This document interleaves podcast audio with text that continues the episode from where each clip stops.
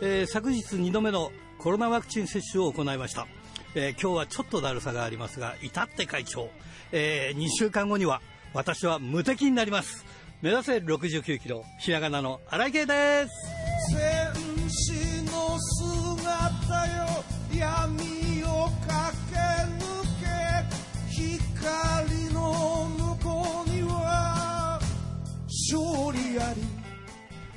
えー、病院話でもう一つ最近あのリモート作業でネットカフェに行くことが多くなりましたえー、そうするとドリンクは飲み放題でね、えー、ソフトクリーム食べ放題なんですよね。ついついね、ただだと思って欲出して食べちゃうんだよな。まあ、そんなわけで、定期診断の数値が絶対悪いよなと思ってたんですよ。と今までにないぐらい良かったの。それって何でしょうか？不思議です。ということで、今週も元気に張り切ってまいりましょう。まずはこちらからです。戦う敵は己だけチャンピオンベルトだけじゃない大事なものに気づい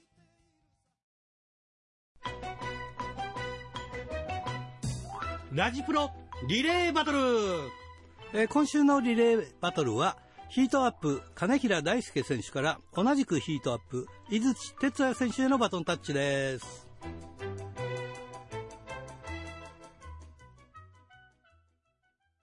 さあ、今日のゲストはこの方です。井槌哲也選手です。こんばんは。あ、こんばんは。お願いします。はい。よろしくお願いします。えー、っと、以前、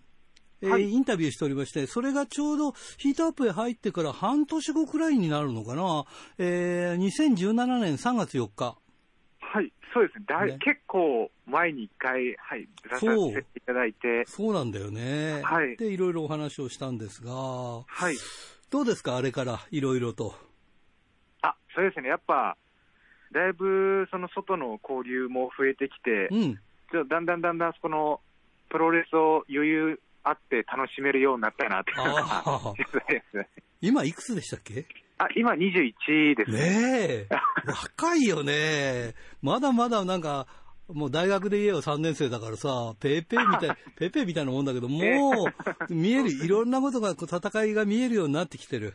すごいな、ね。うん、当時は全然余裕なかったんですけど、最近は大丈夫になりましたね。2018年に、はい、えっ、ー、と、金平大輔選手と、はい。あ、そうか、金平大輔選手に持つユニバーサル王座に挑戦して敗れるということだったけど、はい、えー、タックのベルトって持ってましたよね。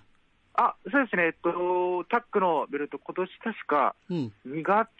に金平さんと取ってって感じでしたね、取ったばかりで。それが、はい、グレートができて、まあえー、飯塚優選手がグレートに移籍みたいな感じで、はい、今はそのベルトがなんと、えー、グレートの方に行ってるんでしょ？あそうですね、もろあのグレートの方に流出しまして、うん、って感じですね。大丈夫なんですか？取り返さなくていいんですか、それ。いや、もう取り返す気気持ちは、ま、あのすごいあるんですけど、うん、ただ、あれですね、今回、金浦さんがずっと欠場期間だったんですけど、ああ、それでか。そうですね、なかなかタッグ組める機会がなくて、うん、なんですけど、今度の9月17日の轟で、金浦さんが復帰することが決まったので、はい、そこでちょっと金浦さんと組んで、もう発表してるんですけど、はい、グレートに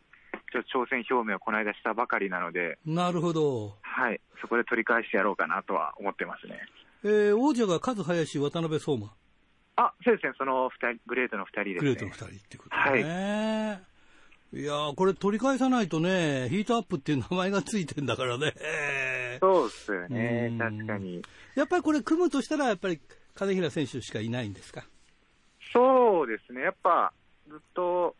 あれですね、ヒートアップの中、うん、所属内でずっとやっぱ、結構一番こう練習してきた時間が多分長いのが金平さんだと思うので、うん、やっぱりこう金平さんと組んでベルトの価値上げていきたいっていうのは、すごい本当に思ってることですね。なるほどね。はい、一方ですね、あの、デビューは飯塚優選手とタッグ組んだんだけど、はい、その飯塚優選手が今、こう、グレートの方に移籍してということで。そうですね、まあ、飯塚さんとも本当、練習生期間はずっと一緒にいて、デビューしてからも結構一緒にいる機会が多かったんですけど、はい、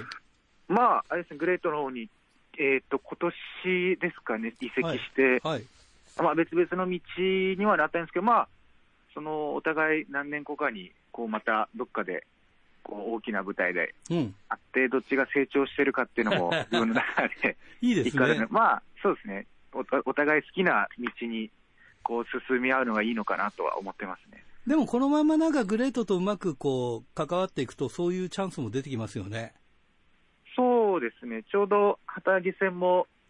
出場させていただいて、はい、まあ、その UWF ルールっていうのが、こう、できた、うん、あまあ、復活っていう形になったので、はいはいはい、まあ、どんどんどんどん僕もそこにこれからちょっと入って、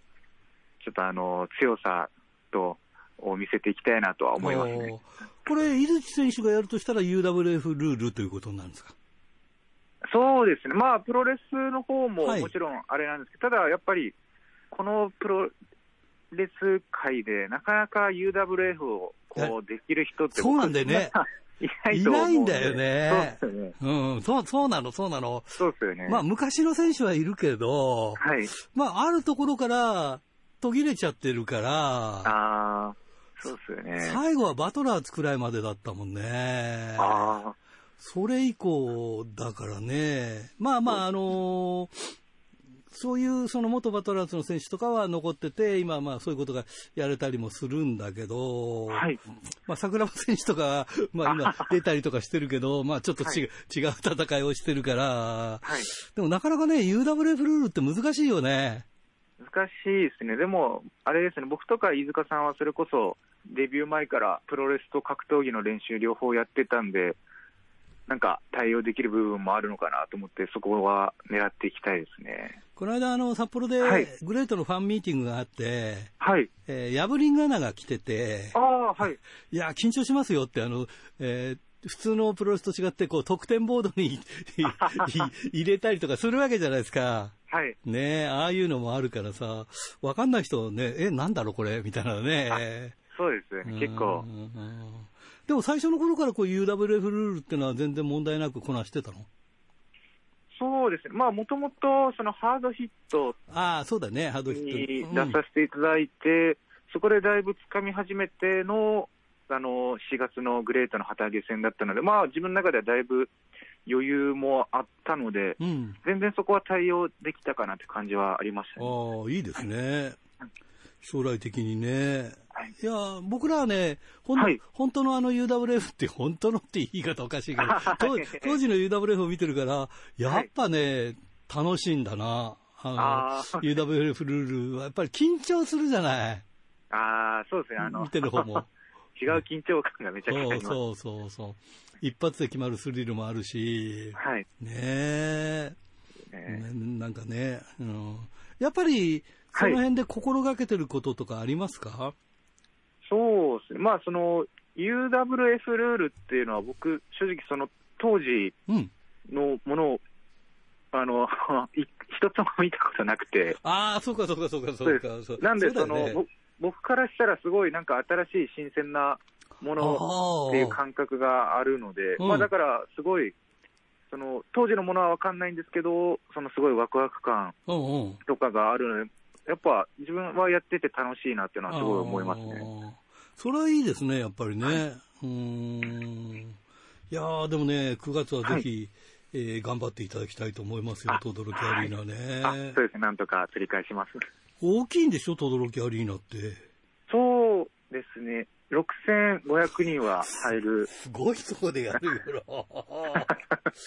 まあコロナ仕様だから、そんなには入れないでしょうけどね。そうですね、うまく。うん、はい。いやいいですね。何試合くらい行われるんですか、9月17日ってのは。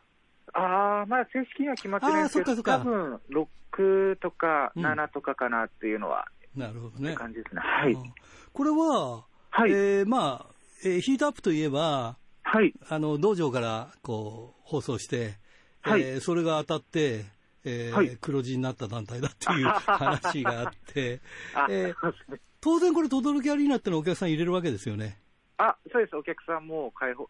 開放して入れます、うん、どうですか？やっぱお客さん、が入ってる方がやっぱり楽しいでしょ？いや、もう全然そっちの方が楽しい。やっぱりね、声出しちゃいけないけど、やっぱりこう足を踏み鳴らしたりとか、いろいろやっぱりこう拍手してくれたりとか、やっぱりそれの方がこう力になりますもんね。そうですね。お客さんいないと、正直そんな面白くないですから。そうだよね。そうですね。でも今割合的には半分半分くらいでやってんの？その、無観あ、最近はもうほとんどお客さん。お客さん入れて？ですね。はい。で配信は配信でやるけれども、お客さん入れた配信を行ってるという感じですか？とか、そうですね。が多いですね。うん、なるほどね。まあ、ヒートアップってちょっと面白い団体ですよね、こうそ そういう意味ではね、あのそのさっきも言ったけど、その UWF ってそのバトラーじゃないけど、その後にこう、はい、なんかその、そういう、そのバチバチっていうか、そういうファイトをこう、引き継いでずっとヒートアップやってきたから、はい、今こうね、そういうところでは、今こう、なんていうかな、そこがこう、フィーチャーされるっていうかさ。そうっすね。うん。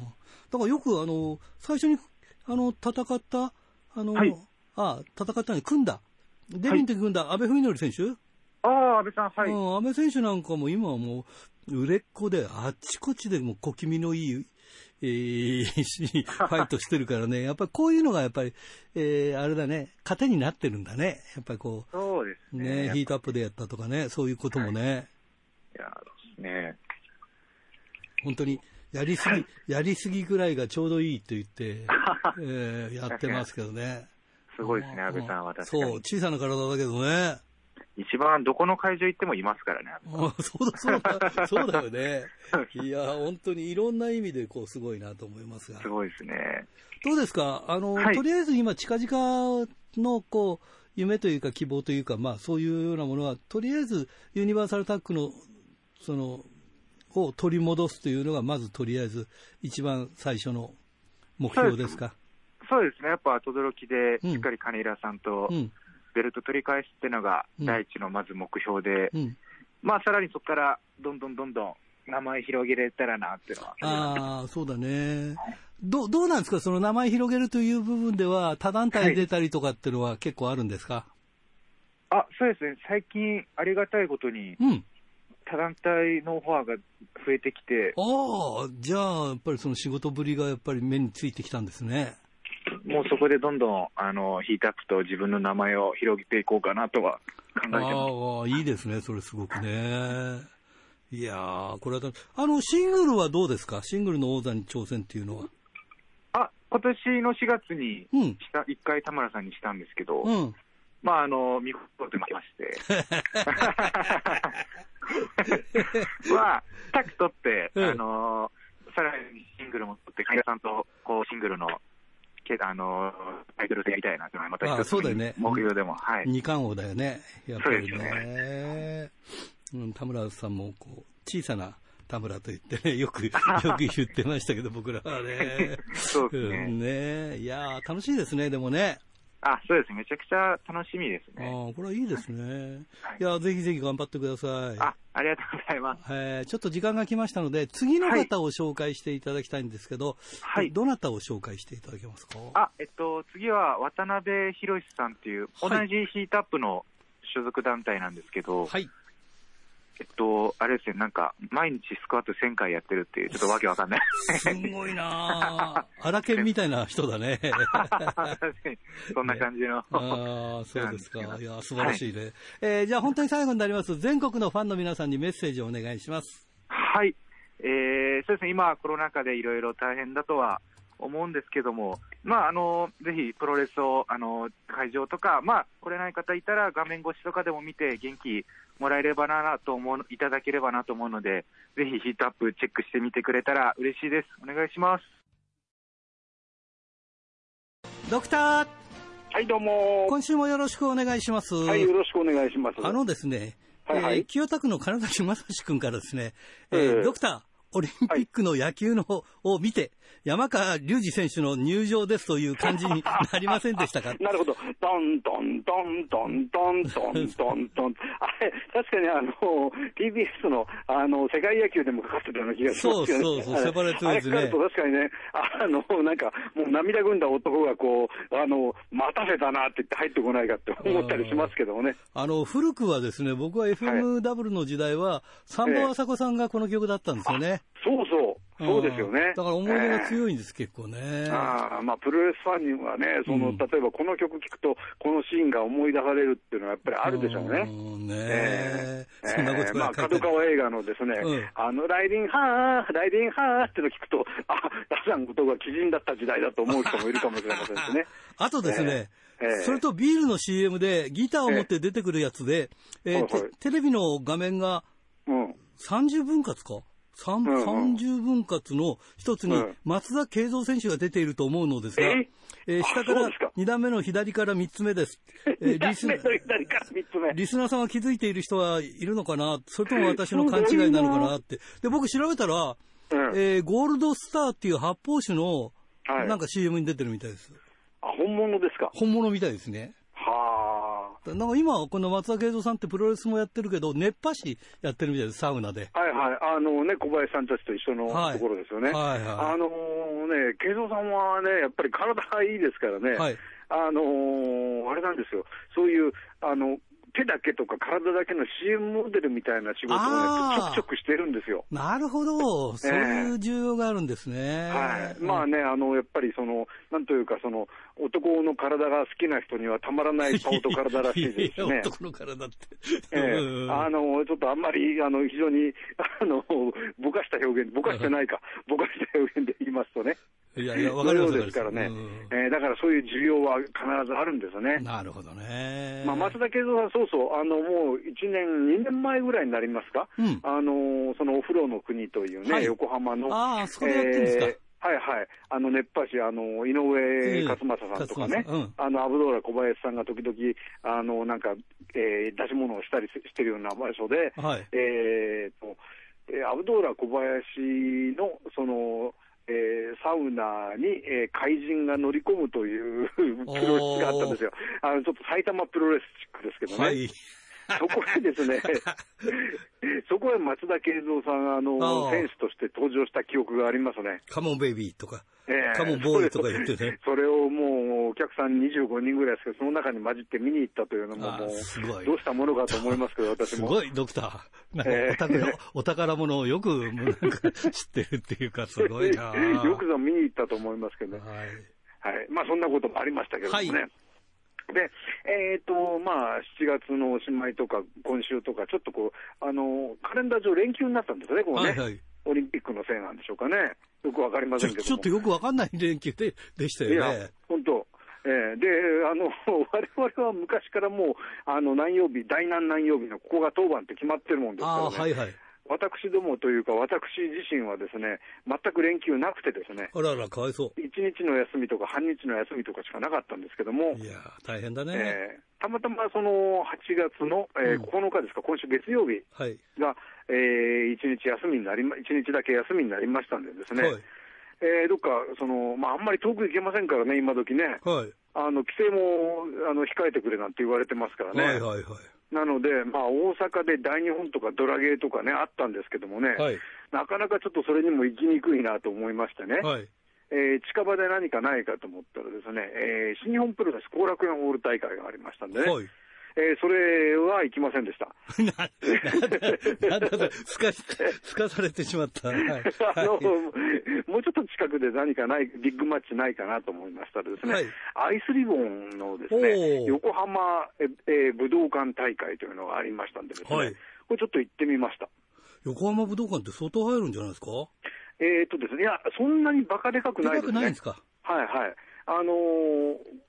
見やすい会場なんですけどもね、あの本当に例えば、そのなんて言うんでしょう、えーと、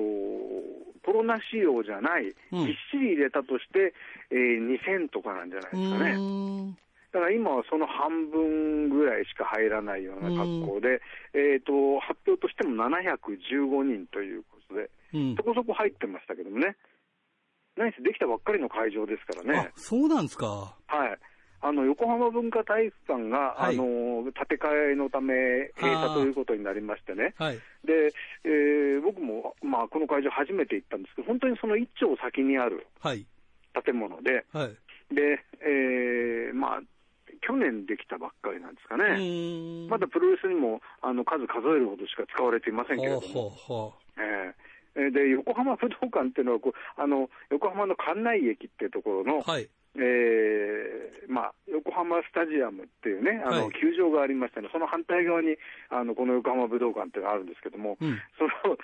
横浜スタジアム側にですね、あの神奈川県立武道館って言ったかな、その非常に名前の紛らわしい建物がありまして、じゃ武道館って2つあるんだ。そうなんですね、関内駅のすぐ近くに、間違って一回そっちも検索しかけて、危ないところでしたけどね。そうだよね。ええで、駅からもまあ近いですしね、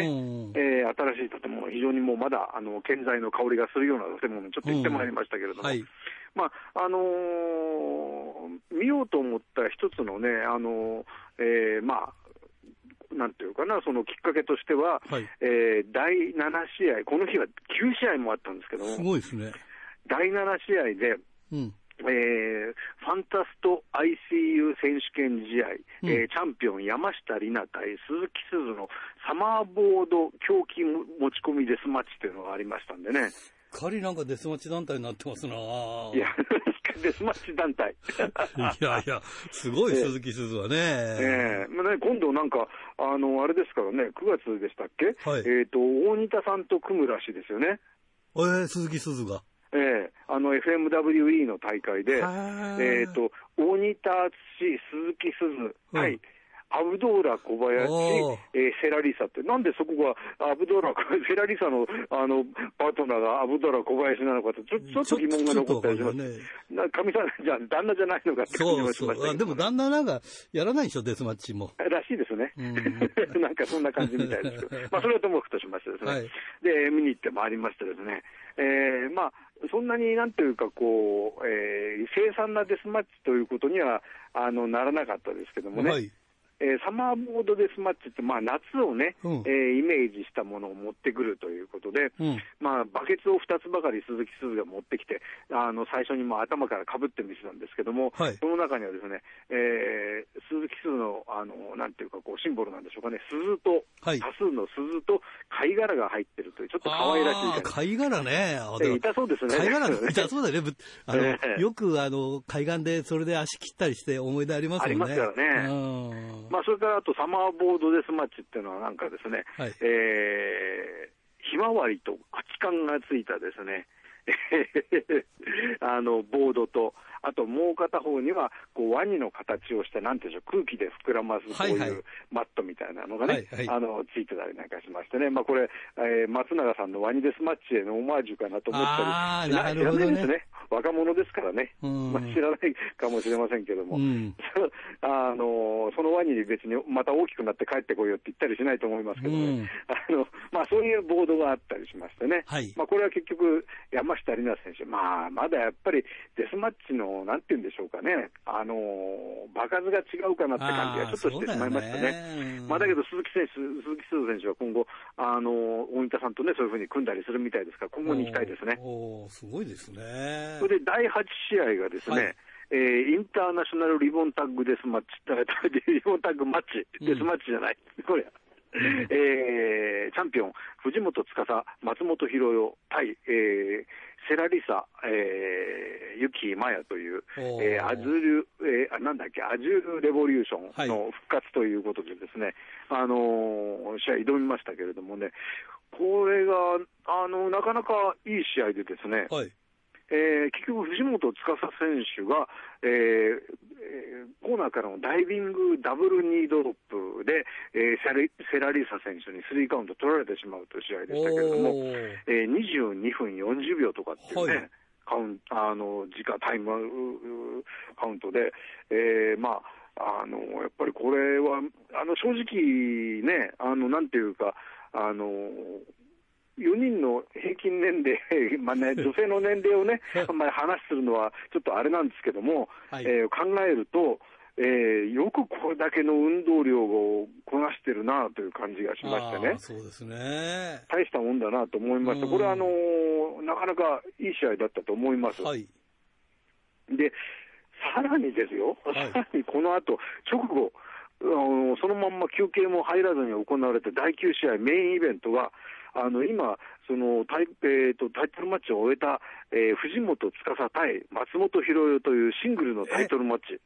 えそれ、今やったばかりじゃないっていう。そうなんですよ、本当にあの休憩なし、まあ、あの実際にそのコーナーに座ってるのがせいぜい2、3分だったでしょうね。うんなんで休憩しなかったんだろうね。まああのー、むしろやっぱりそうやって続けて試合をすることで、あのー、これだけできるぞっていうのは最、まあ、終わってみればですけどね、ね見せ見せたかったんだろうなと思うんですよね。で、その試合も17分21秒。で、さっきと合わせるとですね、その前の試合と合わせると40分と1秒ということになりましてね。前はタクマッチだと言ってもすごいよね。ええー、で、あの、この、まあ、シングルマッチがですね、うん、そのセミの、あの、タッグマッチに、えー、勝るとも劣らぬというか、勝ってましたよね。あの、本当に切れ目なしの、えー、試合でですね、もうここで決まるかということが何回も何回もあったんですけども、はい、それを返して、さらにその次、その次ということでですね、うん、あの最終的には、えー、これ、藤本司選手が勝ちました。えーとですね、もうこれは、本当にもうあの見ててあの感服しましたね。あの、女子プロレスの試合で、ここまであの体力的にというか、運動量がすごいなということを見せられたのは、うん、なんかしばらくぶりな気がしますね。なるほどね。えー、でね、あの何でしたっけ？やっぱりベテランはね、あの、うん、まあ、これあの、プロレスに限らず仕事でもみんなそうだと思うんですけども、あのベテランといってもそっくり返ってないで、ですねやっぱり自分で見せなきゃ、はい、あの後輩ついてこないっていうのは、やっぱりどこの職場でもあるだろうと思うんですよね。そうですね。何でしたっけ、えーと、やってみせ、やってみせ、言って聞かせて、させてみせか、あの褒めてやらねば人は動かずというね、山本五十六、そうなんですね。あのねだからね、そういうこれだけのものを見せられたらね、そのやっぱり若いものをこれ、奮起せざるを得ないだろうなというところありますよね。まあ、とえば逆に言うと、まあ、失礼ながらね、まあ、もう、あのアラフォーのね、うん、あの方が、これだけのね、試合を体力的にすごいし、で、しかもお客の目も集めるし、で、最後の、最後にその後マイクアピールもするしというところを見せられたらですね、なかなかこれは大変なことだなとは思いましたね。なんか、あれですね、アイスリボンの未来が見えそうですね。いや、ちょっとね、いいあの、ね、これ、あの、しばらくぶり、まあ本当にアイスリボン僕見に行ったの3年ぶりぐらいやったと思うんですけどね、はい、あの、見に行ってこれは価値があったなと思いました。なるほどですね。えー、うん、で、あの、試合後のその週刊、週プモバイルに載ってる藤本さんのそのコメントがですね、はい、あの、最後マイクで女子プロレス最高というふうに言ったんですけども、っていうふうに問われてですね、はい、まあプロレスっていうんではなくて女子プロレスである意味は、女子プロレスっていうのはその感情のぶつかり合いが一番だと思うと。うんで、喜怒哀楽すべてを惜しみなく晒しなく、それが、えー、女子プロレスの醍醐味だと思うと。うん、まあね、あの、なんていうかこう、えーまあ、どこかをね、あのけなすわけではないんですけども、こうえー、さっさとこう、ね、あの住んでしまうというのが、確かにあのどうもあ試合数が増えてくるとありがちな気はしないでもないんですよね。やっぱりその、なんていうか、その、勝ち負けは、こう、あるにせよ、たとえ負けても、俺はこれだけやりたかったというね、その、えー、情念を見せるというか、そういう試合がね、バトラスじゃないんですけどね。そうそうそう情念ね。石川祐希さんじゃないけどもそういうのがね、最近なんか、あんまり少なくなってる気はしないでもないんですよね。そうね。はい。ね、そういう意味でね、やっぱりあの、この藤本さんのコメントは重いなというふうに思いながらですね、うん、えー、今回こう見ておりましてね、ちょっとまあ、あの、アイスリボンしばらく見てみたい感じにも、これだけの試合見せられたらなりましたね。なんかね、はい、昭和の匂いがします,、しますね。あまあ、そういう逆にだからそこへ戻らなきゃいけないのかなという感じもしますよね。なるほどね。えー、楽しかったですね、じゃあね。時にですね、うん、アイスリボン、今回の大会は、アイスリボン、えー、設立15周年記念なんだそうです。ああ、そうなんですか。ええそんなになるんだね。ええー、まあね、それと今日同じくしてというか、なんというか、桜井美さんがね、うん、あの、本拠地をアメリカへ移すと。ああ。オールエリートへ、うん、オールエリートレスリングへね、移籍するというような形みたいですんでね、うん、そちらもどうなるか。ね、ね、ちょっと気になるところですね。はい。ということで、来週もよろしくお願いします。はい。よろしくお願いします。ありがとうございました。ありがとうございました。はい。おはがき、ルチャリブレえー、小樽市のラジオネーム、タルッコスネークメガネ君からですね、えー、元プロレスラーの維新力、穂積歌子夫妻の長男と次男である力と維新が、えー、二人で維新力なんだね、えー、ドラゴンゲートでレスラーデビューの予定となり、えー、プロレスラー夫婦のジュニアで兄弟ということなど、話題が先行で大変かとも思いますが、えー、先輩でもあるストロングマシーン J と、えー、ジュニアトリオでの活躍など楽しみもあるので、えー、頑張ってもらいたいと願っていたいです。ということで、やっぱりあれか、カエルの子はカエルで、そういう風になるのかな、やっぱりそういうものを見てたりするとね。はい。えー、千歳市ラジオネーム大和武さんから、新井さんこんばんは。えー、長州力さんが北海道猿払村のふるさと納税大使に就任しました。すごいな、これな。これは2018年のバラエティ番組で天然ホタテの水揚げ日本一の猿払村を訪れ、ホタテ漁師の一家からソフトホタテの燻製を差し出され、食べた瞬間、あまりの美味しさに驚き、食ってみな、飛ぶぞと発言したことがきっかけです。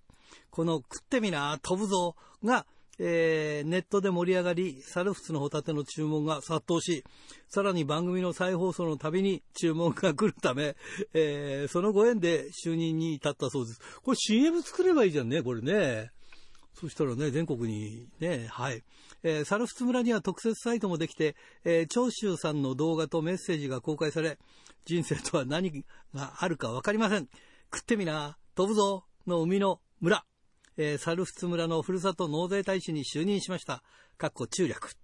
私も猿払村の魅力を PR し、応援していきたいと思います。みんなも食って飛んで応援してくださいね。だそうです。かっこ笑いということで。すごいね。猿払村ですか。いいかもしんない。えー、富山県、ラジオネーム、高木克彦君からですね。えー、今週の週刊プロレスの表紙を見て、湯沢編集長は、新日本とスターダムと武藤刑事が好きやなぁ、かっこ笑い。まあ、武藤刑事にするにも面白みがない表紙だなえー、自分は週刊プロレス最初に読むのは剣王コラムですが、えー、今回の議題で、えー、ドラゴンゲート吉野正人の引退話題から入り、えー、コラム担当の井上光が、えー、前世紀で引退するプロレスラーは本当に少ないですね、に、剣王が体力や気力を衰えても、気力が衰えても、えー、武藤刑事を筆頭に違う輝き方ができる。一番ダメなのは誰か知ってるか？クエスチョン。えー、井上光が教えてください。に、えー、剣王が、お前らマスコミだには爆笑しましたね。えー、その後の剣王の言ってることは間違ってないんだろうなと思うな。だから今週の週刊プロレス表紙が武藤刑事なんだろうなかっこ笑いということですね。はい。えー、白石区ラジオネーム豊田勲君からですね、新井さんこんばんは。こんばんは。先週のドクターのコーナーでウィングについて語っていましたが、えー、もともとは世界格闘技連合ウィングとして旗揚げし、えー、格闘技団体という体もあり、えー、バトラーズの臼田さんも在籍していましたね。あ、そうだね。えー、その後分裂騒動があり、世界格闘技連合、えー、WMA と、えー、ウィングプロモーションの2つに分かれたんですよね。えー、ウィングプロモーションの実質的な旗揚げ戦は、えー、マスカラスが参戦した Sky High Again で、ウィングプロモーションの路線が確立したのは、えー、松永さんがバルコニーダイブを行ったあたりだと思います。えー、当初のエース候補は徳田でしたし、えー、この頃はディック・マードックも参戦していましたよね。えー、この時、新日本で斎藤昭俊と、えー、小林邦明の構想が始まり、えー、小林さんに勝利した、えー、昭俊が、シュープロの表紙を飾ったこともあり、えー、松永さんはその辺も意識していたんですよね。えー、ビッグファイヤーやバルコニーダイブも今の後楽園ホールでは禁止となってますが、えー、90年代はいろんなことを黙認してくれていたので、おおらかな時代だったんだなって改めて思いますね。ということでね。いや、本当だよね。うん。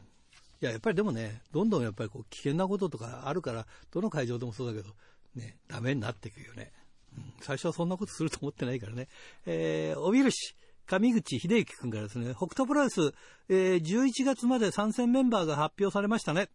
えー、9月11日、湯本温泉には、北斗初参戦、えー、サエ選手が来るので、とても楽しみです。えー、湯本温泉大会、10月3日、釧路大会は行く予定です。えー、あと、最終戦 E1 スタジアムも行こうと思っています。えー、来月は共演公開9月10日からシネマ太陽帯広で公開が始まるのでとても楽しみです。えー、公開に合わせてもしかしたら凱旋してくれるのかな？なので楽しみです。いや、どうでしょうね。えー、帯広に帰ってくるんでしょうか。葛西選手ね。まあ来ればね、舞台挨拶いいかと思います。ということで、おはがき、ルチャリブレでした。さあ、今日のゲストはこの方です。奈良記者です。こんばんは。こんばんは。よろしくお願いします。はい。というか、恒例の、はい、えーはい、今年前半をちょっと、えー、総括しましょう。ということで、ちょっと今回、はい、あの、コロナがあったんで、えー、本当はね、えー、6月くらいに今年前半っていうか、えー、まあ、あれですけども、ちょっとずれ込んで、えー、えー、いろんなところで、えー、大会が中止になったりとか、いろんなことが今年ありましたからね。ね。え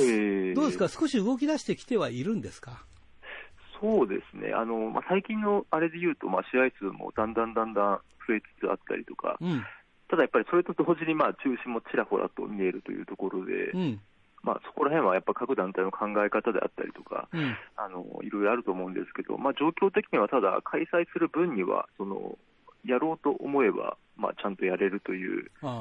状況はだんだんできてきてる。できてきてるという感じですかね。あとアクシデントがなければ、誰か選手が発病したとか、そういうのさえなければ、ななんとかね、いけそうだよね。最近ちょっとそれが増えてきてて、うん、あのまあ、いきなりこう陽性になってしまって、それでカードが吹っ飛んで、でそれでさらにこうその濃厚接触者が、まあ、うん、その周辺にいて、欠場になってというところで、結構やっぱり最近、まあ、バサラなんかもその藤田選手と塚本選手のタイトルマッチが、うん、まあ、飛んでしまったり、延期になってしまったりとか、そういったところでかなりプロレスはやっぱり影響は大きいですよね、いまだに。うん、そうだよね。まあ、オリンピックもね、まあ、はいまあ、いろんな状況の中やったんで、だけど、やめろやめろって言ってるけど、やめられっこねえじゃんって、なんかないものねだりしやが,、しやがってと思ってさ。そうなんですね。うん、結局、まあ、一方向に触れるというか、その、一つの方向にみんなガーッと行って、ガーッと叩いてみたいなところが、何事も今、そういう状況、あの、ストレスが溜まってるっていうことが多いと思うので、あの、そうなりやすい世の中ですよね。まあ、ちょっとそんな中でプロレスはちょっと、まあ、それを、なんていうんですかね、こう、発散というか、うん、あのそういうののこうはけ口みたいなところにも、もともとそういうところがあったので、まあ、もっともっと爆発をできるようになっていけばなとは思いますよね。うん、そうだよね、えー、さあ、今、フィールドは、えー、大日本と、はい、えー、DDT? DDT ですね。あで、まあ、あの、えー、誰かが倒れたら、代わりにどっか行くとか、まあ、そういう、そういう、今の時期だから、あるんだ、やっぱりね、そういうこともね。そうですね。あの、そういうのも想定しながらというのはありますよね。さあ、DDT が、北海道大会決まったみたいですね。そうですね、あの大日本が9月20日にガトーキングダムでやるんですけれども、はい、その2日後から2連戦ですかね。うん、よかったね、できてね。久しぶりですよね、DDT が北海道。そうそうそう、えー、来るはずがなんか飛んじゃったんだ、確かね。そうですね、一度決まってた時があって、それがダメになってっていうのがあって、うん、そうそうだから去年は多分やってないんじゃないですかね。あやってない。そうですよね。うん、去年やってない。ええ。ー、うん、多分マルスジムがあった頃とかですよね、最後にやったのは。だから、えー、新しいだ、まあ、団体は新しくないんだけど、あの、えー、えー、系列に入って、えー、北海道初めてじゃないの？ああ、そうですね。あの、多分ですね、あの、うん今の世代、中心の世代が、本当の意味でこう伸びてきて、今、だいぶいい形になってきてるんですよ。うん、あのそういった集合体としての DDT っていう意味では、まあ、初上陸みたいなところが言えると思います、ね、あなるほどね、えー、確かさ、秋山純選手も去年はまだ全日本にいたと思ったんだけどさ。えー、っと、去年、そうですね、所属自体はまあ一応全日本全日本だったね、所属ね、うん、そう。で、レンタル移籍ということで、まあ、出始めたという、そうだよね。そう、だから、まだ、えー、そう新しくなってからの DDT っていうのは、えー、北海道のファンは見てないんだよね。そうですね、秋山選手がいる DDT っていうのも、まあ、北海道初めて。そう。そうそう。えー、だから、どういうふうにその化学反応を起こしているのかとかさ。そうですね、前回見たのと比べると、だいぶあのそのいわゆる DNA 世代ですかね、うん、その竹下選手以下のその樋口選手であったり、うん、勝俣選手であったりというところが、どんどんどんどんこう伸びてて、うん、でそういったところで、まあ、全体としてレベルがかなり、その頃と比べると、まあ、変わってきてるというところがあるので、ね、やっぱり DDT はその前の札幌行ってた時期ってやっぱり海の苦しみの時期というか、あのなるほどね。そのからやっぱりその頃からやっぱりそういった選手たちが中心を担おうという状況ではあったんですけど、うん、まだやっぱりちょっと力及ばずといったところもあってという中で、うん。うん、それがやっぱり徐々に去年あたりからですかね、でさらに秋山選手というこう起爆剤みたいなのがこう入って、はいはい、えー、より一層、まあ、促進されたという、その成長がというところですかね。一方、なんかゴンギツネもやってるとかいう。そうですね。秋山選手。そうなんですよね。すごいね。まあ、秋山選手はも、もともとあの、全日本時代からサバイバル飛べた選手と、あの、ガオラストをかけてやったりとか、まあ、意外とそういうところもあったんですけど。幅広いんだ。幅は広いですよね。だからそういう意味では意外と DDT の空気にもあのフィットしているというあの当然メインで出るときは、まあ、締めるときは締めてというところで、うん、あのであるいはまあ大社長と高木さんとこうそういった、まあ、楽しい試合ではないですけどこう、まあ、そういったのもやってみたりというところで本当に幅広くあの DDT でもすでにもうやってますよね。なるほどねで DDT が、えー、確か E1 スタジアムでやるんですよね。そうですね、それで2連戦という感じですかね。E1 スタジアム行ったことある奈良選手あ奈良記者。いや、私はないですね。あのね、えー、実はこの間、スターダムやった時にね、びっくりしたんだけど、はい。冷房がないんだよ。あ、そう、そうなんです蒸し風呂なんだ。じゃマルスジムみたいなそう。それで、やっぱりマルスのように、窓を開けると、隣が団地なんですよね。えー、なるほど。クレームが来るらしいよ。本当ですか？はい。だから、構地獄ですね、じゃあ。入場テーマを落としながら、ただまあ、9月だから、もうもうね、北海道ね、もう寒いくらいだから大丈夫よ。そこは問題ないけど、夏場はきついね。そうなんですね。うんちょっとそれはちょっと夏場の工業はまたちょっと、あの一度結構脱水症状が起きてるとかっていうことも確か過去、マルフジムとかであったと思うので。そうだよね。えー、で、あの、怪我したりとか、あの、えー、ゼロワンのあの、選手がね、そうそう、ちょうどなんか、えー、あの一番で出てきたときにね、はい、彼がもう中心になれるかなというときに、やっぱり怪我してしまったりとかね。えー、やっぱり暑さは危険ですからね。危険だね。あの今度のやっぱりあの DDT のその野外でやるんですけど、あの富士通スタジアム川崎で、うん、これもやっぱり天候との勝負というのはこうだいぶあると思います、ね、ああ、そうかそうかそうか。えー、そカンカン照りだとね。そうですね、やっぱりそうなると、そう秋山選手と竹下選手がやるときにこう、どっちが有利なのかなってこう考えると、あの環境が厳しくなればなるほど、まあ、どうどうどう転ぶのかみたいなところもあるし。あのえー、今回あの、E1 でそのスターダム見たときは、はい、マルスの日じゃないくらい暑かったね。ああ、サウナ状態だったね。うん、苦しいですね。最後の方ね、なんかね、戸を開けてくれたから、えー、ななんとかなりましたけど、えー、みんなもう、で、おまけにあの、うちわとか売ってないから、うちわ売ればバカ売れだったのになって思ったんだけどさ。じゃ見る側もかなり過酷な状況での感染になったそう。だからそういう、なんていうか、下準備というか、情報はね、入れといた方がいいよね。そうですね、そういう心持ちでいかないと、本当にあの体調を崩してしまうという。だから俺、大丈夫だと思ったの、冷房あるんだなと思ってたから、えー、そしたらもうぐっちゃぐちゃ、絞れるくらい汗をかいてた。なるほど、なるほど。選手の方がもっと大変だったけどね、そういう意味ではね。うんまあ、確かに昔も中島体育センターも結構、夏場の新日本とかかなり暑かった記憶がありますけど、ねでもさ、まだね、えー、昔の札幌だからいいけど、今の札幌は東京より暑いからね。はい、そうですね、かなりあの、うん、やっぱり気候自体が変わってきてますからね。変わってきてるね。うん、えーさて、大日本も、その先ほど言ったように、えー、今度はガトーキングダムと北広島の新しい会場で、あはい。ね、これなんか学校が廃校になったところの会会場だというお話を聞いたんですが、なるほど、なるほど、うん、こういうのは有効利用でいいですよね。そうですよね、やっぱり北海道は会場が今、ちょっと結構なかなかないというところが、まあ、札幌も含め、そういったことが言われること多いので、うん、まあ、どんどん開拓していってというところはありますよね。うん大日本はフルメンバー揃えそうなのかな、はい、えーとですね、まだちょっと岡林選手がまだ会長が、まあ、回復しないというところで、まだ戻ってこれないというところで、うん、まあ、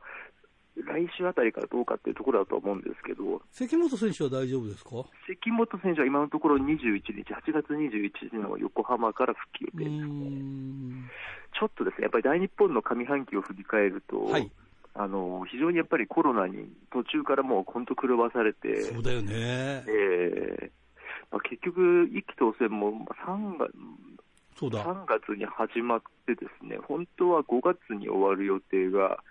あの結局、6月ですか、うん。えー、ちょっと伸び伸びになってしまったので、うんあのなかなかそういう中でファンの注目を引きつけるっていうのは非常に難しかったよね、えー、あの和樹選手と話をしたら、えー、彼は、うん、要するに発症、まあ、一番最初の頃に発症したとかって言われたんだけど、ねえー、要するに何の兆候もなくて、体は元気なんだって、はい、だから、そのジレンマだけが、なんで俺がこう、うちでじっとしていなきゃいけないんだとか、申し訳ないとか、そういうのが大変だったって言ってましたよ。あそうですよね。なるほど、なるほど。やっぱりそういった意味で選手もその無症状って陽性になってしまった人と、まあ、実際に症状が出てっていう人と、うん、まあ、分かれているので、まあ、そういう意味では、ちょっと思いも変わってくるでしょうね。そうなんでね。僕、今日、えー、昨日か、2度目のワクチン打ったから、もう2週間後には無敵になりますからね。あなるほど、なるほど。なるほど、なるほど。大体、ワクチンが2週間後から効き始めるという話だからね。ああ。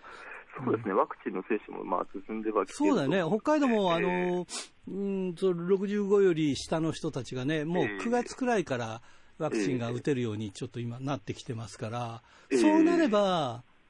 ある程度動いても、そのイギリスの例とかもそうだけど、はい、まあ要するにかかっても重症化しないってことが分かってくれば、そうですね。ねうん、そんなに。やっぱり、アメリカの大リーグとかのあの形式を見ると、うん、あの、やっぱりそれによってだいぶ変わってくるなっていうのは実感として伝わっていると思うので、ねえ。ー、だからなんかちょっと怖がりすぎてるところもあるのかなっていう、まあ難しいところだね。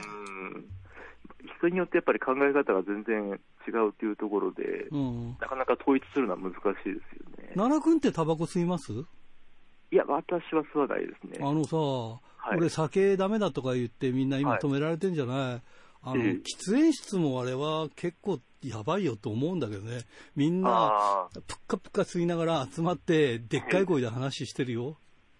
そう、そうですよね。あまあ、まあ、ぶっちゃけそういうところから 多分ね、で、それで、どこでもらったかわかんないって言うけど、多分俺喫煙してるとこだと思うから、俺喫煙率をちゃんと測ればいいのになと思ってさ。ああ、うん。はいはいはい、で、喫煙してる人はやっぱり肺とかが大変だから、はい、なおさらこう、大変みたいですよね。そうですよね。まあ、そういった形で非常に一度やっぱり感染してしまうと影響が出るっていうところはあるので、まあ、選手も、まあ、例えば青木真也選手なんかはやっぱりすごくそこに敏感で、うん、あのやっぱりその一度かかったことによるそのスポーツ選手としてのマイナス要素っていうのが非常にこうツイッターとかでも発信してるんですよ、ね、ああ、そうなんだ。えー、だからあ、本当に重症化してしまうとそういうふうになってしまうそうだよね可能性もないとは言えないというところですので。私の知り合いで、えー、経営コンサルタントがいるんだけど、えー、そその人になりまして、えー、で肺が肺が8割しか機能が戻らないんだって。はいはい、だからもうあの全速力で走ったりとかできないって言ってましたよ。あやっぱ肺にすぐ来て、肺の肺の機能が落ちるらしいんで、それが戻ればいいんだけど、戻らないと大変みたいな話でね。ああ、うん、そうですよね、そういう意味では本当に死活、スポーツ、まあ、スポーツ選手、そのプロレスラー含め、そう死活問題になりますよね。まあ、いろいろあるけど、できたらワクチン打てればね、えー、いいかなとは思いますけどね。そうですよね。まあ、そういった形で、本当、大日本は前半がそういった形で興行中止もあったりで、はいあの結局、一気当選で終わってしまったというところはあるんですけれどそうなんだよね、だからやっぱ、最後盛り上がらなかったもんな。いやそうなんですよね、やっぱりそういうふうになってしまうので、ももともと2か月もちょっと長いかなっていうところがあったので、それに加えてそういった事態があってっていうところで、ちょっとだからそういう意味で、ドリュー選手は割を食った、割を食ったという見方もできるし、逆に言えば、その時間があった分、成長、その間で、その間でどんどんどんどん自分を変えていってっていうところも、まあ、考えられるんですよね。あれがストレートにいってドリューが優勝すると、もっともっと大きくムーブができてたよね。そうですね、あの本当に勢いのが生まれたとは思うんですけど、うん、ちょっとそこが若干やっぱり、そのコロナによって止められたっていうところはありますよね。うん、なるほどね、えー、さあ、今度の大会では、えー、札幌大会では、えー、えー、っと、チャンピオン、ヘビー級のチャンピオン、あの、この間、この間引き分けだったの、30分。えっ、と、ストロンクの中野選手と野村選手が後楽園にやったのが、まあ、引き分けになったというところです、ね、そうなんだよね。えー、その再戦というか、あるんでしょ、今度。そうですね、すでにスペシャルシングルマッチとしてまあ再戦が組まれていて。スペシャルシングルマッチでタイタイトルはかからないんだ、えー、そうですね、今のところそうですね。でもさ、引き分けなんだからタイトルかけてもいいのにね。えー、まあ、そうですよね。まあ、ただその、直後にあの、まあ、安倍選手が挑戦表明をしまして、うん、まあ、9月5日に名古屋国際であのビッグマッチがあるので、うん、まあ、そこでデスマッチも、えー、ドリュー選手と宮本優子選手のデスマッチと、はい、まあ、ストロングのフォーカスの中野選手と安倍選手というところで、あなるほどね、まあ、それをこし、まあ、それを終えての、まあ、札幌が次、大場所っていう感じなので、うん、まあ、それが終わってみないとっていうところはあるんでしょうけどね。アストロノーツも頑張ってるね。そうですね、やっぱり野村選手も本当、あの試合内容を含め、うん、あのあるいは言動であったりとか、うん、例えば試合後のマイクのその締め大会の締め方であったりとか、うん、そういったところも含めて、だいぶ貫禄というのが出てきて、なるほどね。あのま、前は本当に試合内容だけというか、あのそこだったのが、なんかちょっと違う部分も総合的に見て、本当にいい選手になってきているので。はいやっぱり期待値はどんどんどんどん野村選手、高まってると思いますよね。はい、わかりました、えー、えー、もっとお聞きしたいんですが、ちょっと時間が来てしまいましたので、はい、ここでファンの皆様に締めてください。あはい、えー、下半期もちょっとあの、まあ、新日本がいきなりこう、西武ドームですかね、あそこで2年生やったりとか、えー、どんどんどんどんビッグマッチも増えていくような傾向もありますので、もう一回こうプロレスも元に、元の方向に戻ろうとしているので、まあ、もうちょいだと思いますので、皆さんもぜひプロレス、えー、楽しんで応援してください。よろしくお願いいたします。